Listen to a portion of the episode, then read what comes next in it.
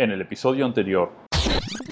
Yo recomendaría el Cherry Red, estoy enamorado de este teclado. Es, es el mejor componente de hardware que tengo, pero lejos el teclado este.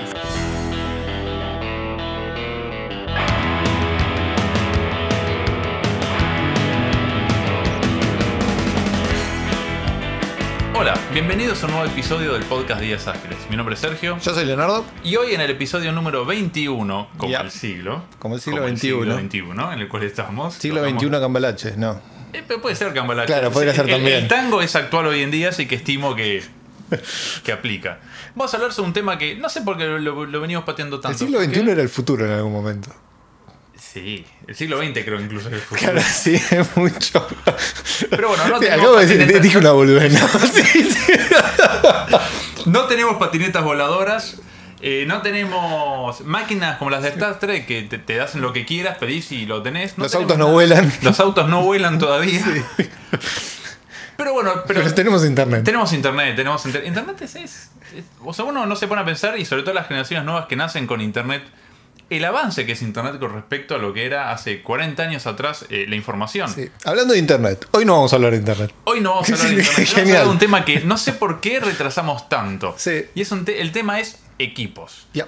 En general, ¿no? Equipos de desarrollo en particular, pero equipos en general. Vamos a evitar hablar de fútbol sabiendo que estamos en época mundialista para no herir suscept- susceptibilidades. Sí. Eh, porque no sabemos de qué país nos escuchan, cómo salieron los resultados. Sabemos algunos resultados, pero no, no sabemos cómo lo van a tomar. Teóricamente acaba de terminar el partido este de El, acaba de terminar el de Alemania a Brasil. Brasil. Brasil. No vamos. Sí, es que se puede llamar partido de fútbol lo que vimos ahí.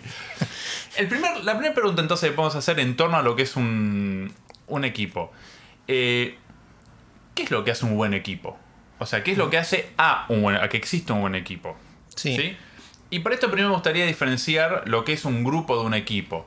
¿sí? De, que muchas veces se, se malinterpreta o se usan como si significasen lo mismo. A mi entender, un grupo es un conjunto de personas que están unidas, que están trabajando por ahí juntos. ¿sí? Un equipo es cuando esas, esas- ese grupo de personas tiene un objetivo común y todos lo conocen y lo aceptan como objetivo común. Sí, eso creo que es la parte última es importante. Lo aceptan y, y avanzan hacia eso. Exactamente. O sea, avanzan hacia un objetivo común en conjunto con aceptación de ese, de, de ese objetivo. Y eso, eso creo que es una linda definición de una. Ok, eso ya empieza a tener la idea de un equipo. Exactamente. Más allá de que después quizás tengan diferentes eh, Objetivos caminos. personales. No, objetivos personales y caminos para alcanzar ese objetivo.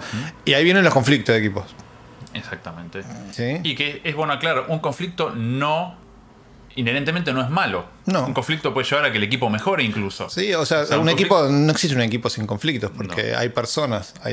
por un, un equipo tiene que haber más de una persona, Exacto. ¿no? Por lo menos dos, y a partir de ahí ya va a haber puntos de vista diferentes y puede haber conflictos. Eh, el tema es, otra vez, creo que la importancia del equipo es cómo resuelve esos conflictos. ¿Qué hace cuando hay un conflicto? Y Y, creo que, ahí bueno- es lo que puede distinguir a un equipo de otro. Y ahí tenemos uno de los puntos. ¿Qué hace un buen equipo? Hace tener conflictos y saber cómo superarlos. Sí, yo creo que um, sí, cosas que hace un, un buen equipo lo importante es aprende de, su, aprende de los problemas que tiene para superarse y resuelve los conflictos de forma sana. Bien, es una sin, muy buena sin matarse. O sea, Exacto. sin morir en el intento, sin dañarse. Creo que eso, la resolución de conflictos de forma sana hace un buen equipo. Y bueno, y lo de tener un objetivo común y conocerlo entre todos y ir hacia, hacia el cumplimiento de ese objetivo como equipo. Que Sí. puede diferir después de lo que es un objetivo personal. Y después viene por ir a tarea del líder o del mismo de la persona de ver cómo alinear su objetivo personal al objetivo del equipo. Eh, pero bueno, y de vuelta, no solo aplica a equipos de software, aplica a cualquier tipo de, de- de equipos, de deportes, de fuera de lo que es software, equipos de, de trabajo en general. Una pregunta, pregunta de millón respecto a los, a, a- a los equipos que varios se hacen. ¿El tamaño importa? Bueno, depende. Hablando, vamos a hablar de equipos. Vamos a re- solamente. re- resumamos los equipos, sí. Vamos a, hablar de equipos. Sí, pero ¿importa el tamaño de la cantidad de gente que tenga un equipo? ¿Lo influye? Voy a responder que sí. Ok, ¿Y por qué? dale. Porque no es lo mismo para mí la comunicación que hay en un equipo de dos o tres personas a lo que sería un equipo de 10. Sí. O sea, me pesa un número poco manejable el de 10. me parece que un equipo mucho más sano es un- equipo más reducido. Hablando en desarrollo de software en este caso, ¿no? Sí, yo voy a decir, voy a responder diciendo que sí importa, no sé si para bien o para mal, pero digo, no es indistinto. Eso- eso es no, no es indistinto. El tamaño, eh, o sea, la cantidad de gente que está involucrada en un equipo no es indistinta. Y a términos generales diría que cuanta más gente haya en un equipo, más difícil es su conformación. ¿Por qué? Porque más relaciones hay y entonces cuando surge un conflicto va a ser más difícil encontrar un- una solución sana para todos.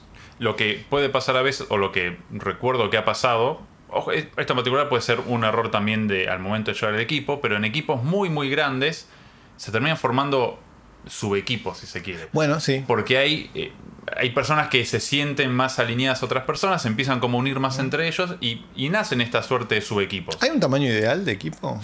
Yo no sé si existe un tamaño ideal. Si a mí me preguntás hoy en día, seguramente es distinto a lo que hubiese respondido hace varios, varios años atrás. Yo hoy te diría que dos o tres es un tamaño ideal para mí. O sea, cuando más cómodo me sentí yo trabajando son con equipos puntualmente de tres personas, en los cuales los tres nos conocíamos mucho, los tres hablamos mucho entre nosotros, había una muy buena relación, con el correr del tiempo se afianzaba esa relación y, y nada, y, y yo sentía como mejorábamos como equipo. En equipos más grandes nunca sentí eh, eso.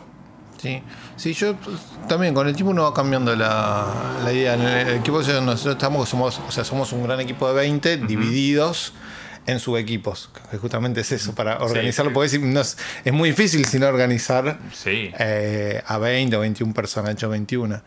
Eh, y em, teníamos organizado un equipo de 5, eso que para mí fue un tiempo 5 o 6, creo que fue un número dulce durante mucho tiempo. Y creo que es un, buen, es, es un lindo número. Y hace poco empezamos a avanzar ese equipo de 3.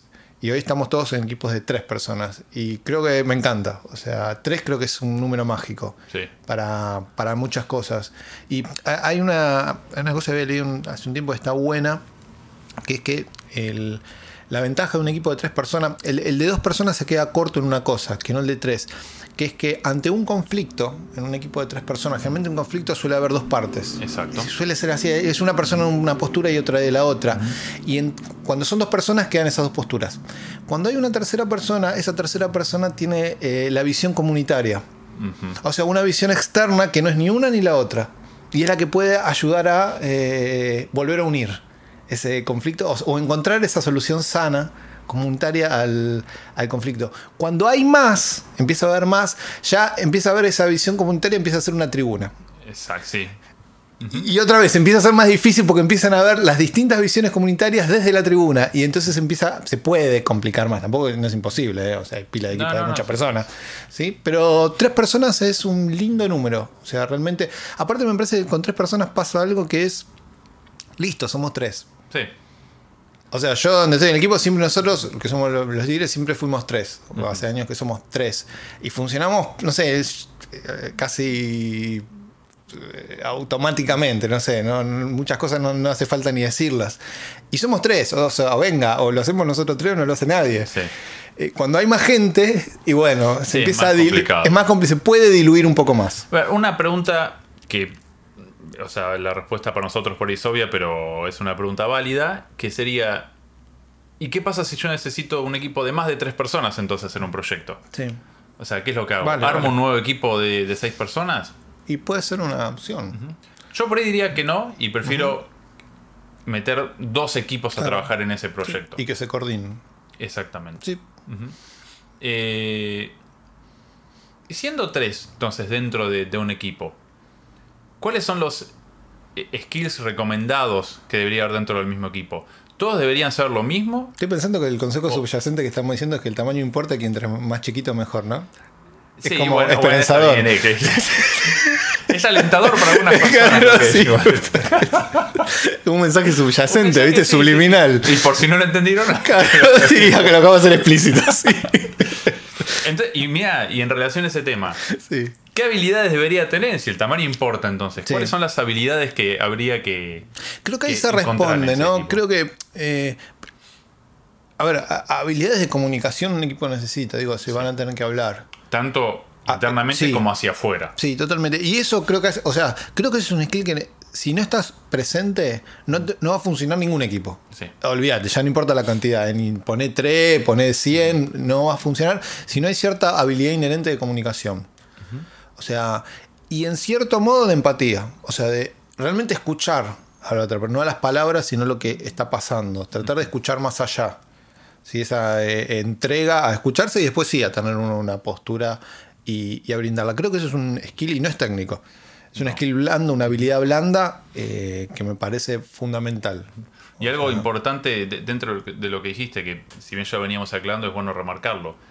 Un equipo no es aquel que siempre está en unanimidad, sino un equipo es el que puede resolver ese conflicto de no unanimidad. Exacto. O sea que Y para eso necesita hablar. Exactamente, que ante un, ante un planteo uno pueda tener una postura diferente y que el equipo se pueda sentar y hablar y resolver ese, ese, ese problema y llegar a unanimidad. Porque algo que es interesante como equipo, y por ahí es más fácil lograr eso en, equ- en equipos pequeños que en equipos grandes, es que trabajen por unanimidad. Que no exista una persona que no está de acuerdo con una decisión del equipo. Sí. En equipos más grandes es más probable que suceda que una persona esté en contra de lo que quiere el resto del equipo o no esté de acuerdo. En equipos más chicos es más fácil lograr esta unanimidad. Es que es muy difícil, eh, y, se- y a- capaz a propósito, en un equipo de tres personas, la no unanimidad hay que remontarla. ¿eh? Estamos hablando de un 33,33 Es que es muy difícil, o sea, ciento uno de- que se, se te ponen Sí. de contra uno y no, pará, o sea, Sí, vamos a sí. tener que ponerlo los tres de acuerdo y avanzar los Exactamente. tres para un lado, porque si no, no. Otra vez, con todo lo bueno y todo lo malo, somos tres. Sí, exacto. O sea, en un equipo uno de- tirando para el otro lado, no, no podés llevarlo. En un equipo de 10 personas que una persona esté Claro. en contra y por ahí puede decir, bueno, somos mayoría, somos 9 contra 1, vamos Se para diluye. Y se diluye mucho más. Que igualmente es dañino que suceda eso en un equipo incluso de 10 personas. Pero en un equipo de 3 se nota mucho más. El equipo va a trabajar más activamente para tratar de lograr la unanimidad. Sí, creo que quizás se ve más obligado, en cierto modo, a tratarlo. O sea, no, no puede esquivar. Hay ciertos temas que en un equipo de tres personas, como que muy difícil esquivarlos ya. O los resolvés o los resolvés. O Exacto. sea, o, o el equipo muere. Entonces, tenemos equipos Sí. de, idealmente para nosotros, tres personas.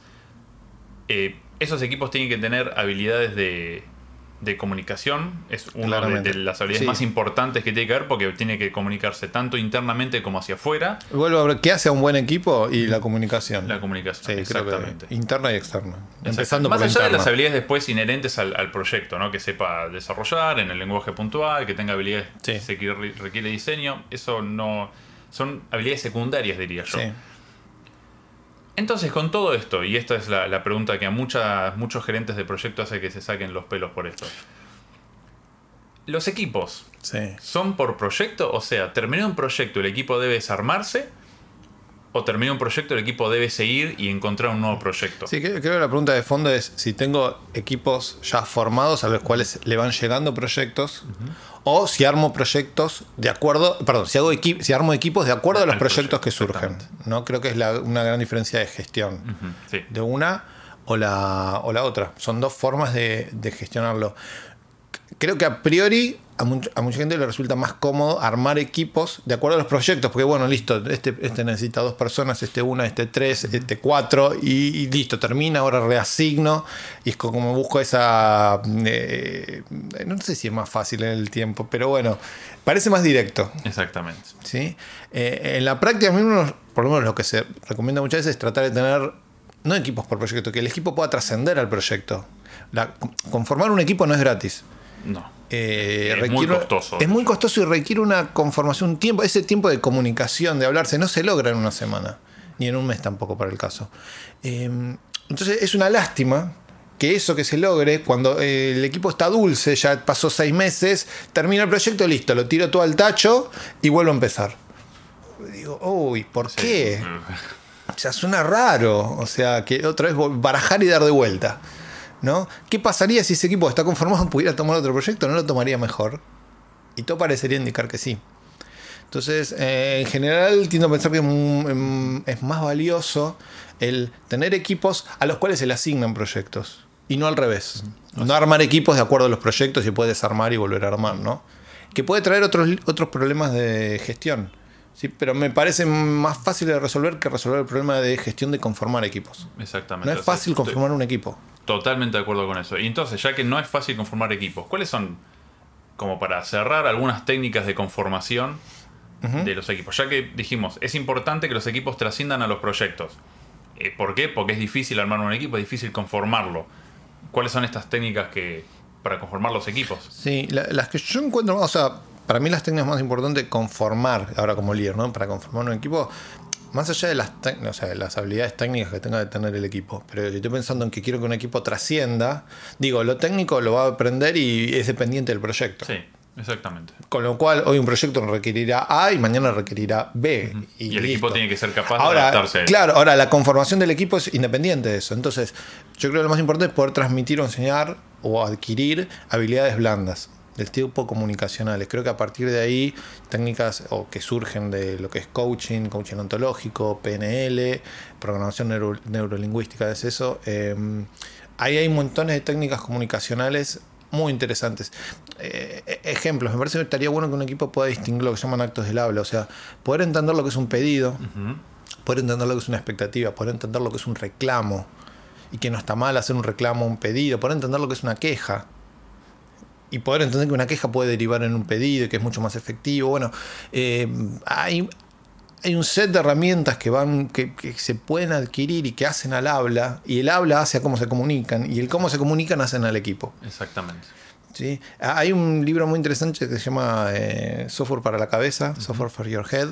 Eh, Hasta donde recuerdo gratis. O sea, se siendo conseguir gratis, sí, es gratis, está, después podemos dejar el link, eh, que si se baja en PDF, está en inglés. Eh, es un libro para mí súper interesante de conformación de equipos de software. Y tiene un montón de herramientas y técnicas, en realidad algunas raras, si no las vieron nunca, eh, sobre cómo poder empezar a armar un equipo de software que trascienda. Exacto. O sea, como, como advertencia, léanlo sin prejuicio, porque Sí. cuando lo lean por primera vez seguramente les va a parecer que es que nada, que es todo muy muy muy algorítmico. Sí. Dice, pero léanlo. Son todos protocolos de comportamiento. Le- le- traten de entender qué es lo que hay atrás de cada uno de estos protocolos. Sí, el libro está organizado en protocolos y en patrones y antipatrones de comportamiento humano. Exactamente. y, muestra, es muy loco cuando sobre todo con los antipatrones.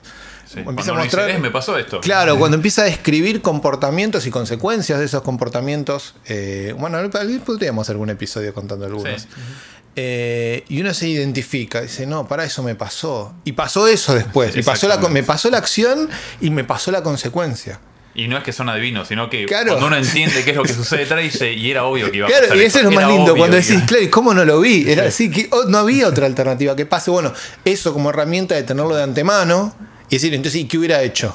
Ah, hubiera sido más interesante haber actuado de esta manera. Y entonces tener ahora sí el patrón de comportamiento, cómo inculcarlo, cómo generarlo. Eh, es un libro muy interesante, que ya, para mí se empieza a entender después que uno lee la segunda vez. Me pasó eso a de acuerdo. Y con esto creo que la línea que yo veo es la conformación, o sea, la técnica, la técnica de conformación hacia el equipo y el equipo finalmente es quien hace el producto. O sea, Sí. si nosotros lo que queremos es buenos resultados, buenos productos, no podemos dejar de lado la conformación del equipo que va a hacer ese producto. Es que el equipo y el producto, o sea, el el producto es consecuencia del equipo, no, no surgen de la nada un producto, con lo cual sí, enfoquémonos en cómo conformamos un equipo, invirtamos tiempo en eso, no lo dejemos al azar, no dejemos que sea una, una- un accidente la conformación del equipo y que bueno, que salga como salga. Digo, si estamos, tenemos esa responsabilidad, podemos salir a averiguar, hay, hay técnicas de conformación de equipo, se puede salir a, a investigar de eso y hay cosas interesantes. Y es para probar, ¿eh? Y, a ver, y como todos, ciencia blanda no, no hay nada mágico que va a funcionar del día a la mañana. No es algo que una librería que meto y sale andando. Exactamente. No va a funcionar así esto. Requiere un esfuerzo a largo plazo. Ahora, los resultados están y se logran. ¿Sí? Bueno, eh, nos despedimos por el día de hoy. Hoy cerramos con el tema 7000 millones de Mimica Melusa, que es una banda marplatense, que cuando nos mandaron el MP3 es muy loco porque dice Mimica Melusa guion 7000000.mp3. Fue muy gracioso. Eh, bueno, estos temas, sí, donde pueden Ah, cierto, es cierto. No nos olvidemos de nuestros amigos. No, nuestros amigos que nos facilitan esto son los chicos de Comunidad Fusa, que los pueden visitar en www.comunidadfusa.com. Ya me olvidaba. Sí, no, pero no hay que olvidárselo. No, obvio. Y tampoco hay que olvidarse que si quieren escuchar episodios anteriores del podcast o contactarnos para recibir capacitación o charla en su lugar de trabajo, pueden entrar a www.iasagiles.com. Esto todo, fue todo, gente. Nos escuchamos en un mes. Hasta la próxima. Piensa, Que lo tuyo es mío un momento y ahora solo tienes lo que llevo puesto. Complicado no es tu cara en mi ropa, lo difícil en tu cara, la sonrisa de mi boca. Y si ahora ya no hay tuyo y mío, porque el globo en que vivimos está bien jodido. Así como lo vemos, lo debemos entender. La culpa no es del cerdo si le damos de comer. Porque seguir hablando de políticos si no llegamos a ninguna conclusión. Vivimos siendo solamente críticos, por eso somos buena carne de cañón. Si somos reflejos, si somos familia, si somos unión sin fronteras de su propia vida. No hay ojos iguales, no hay sangre distinta.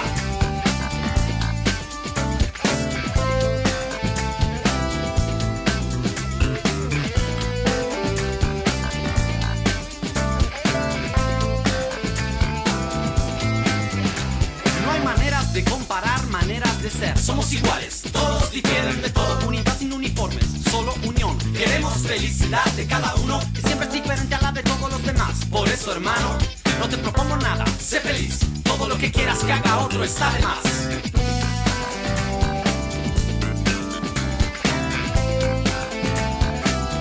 Por eso, hermano, sé feliz.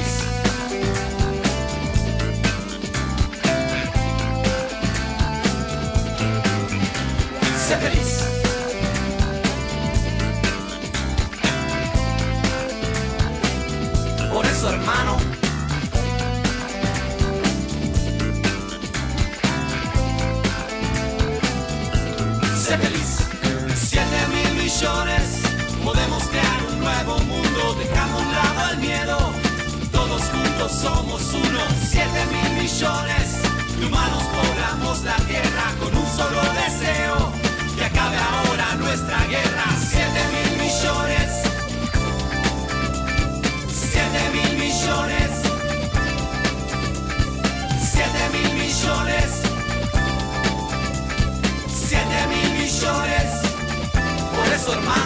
Sé feliz.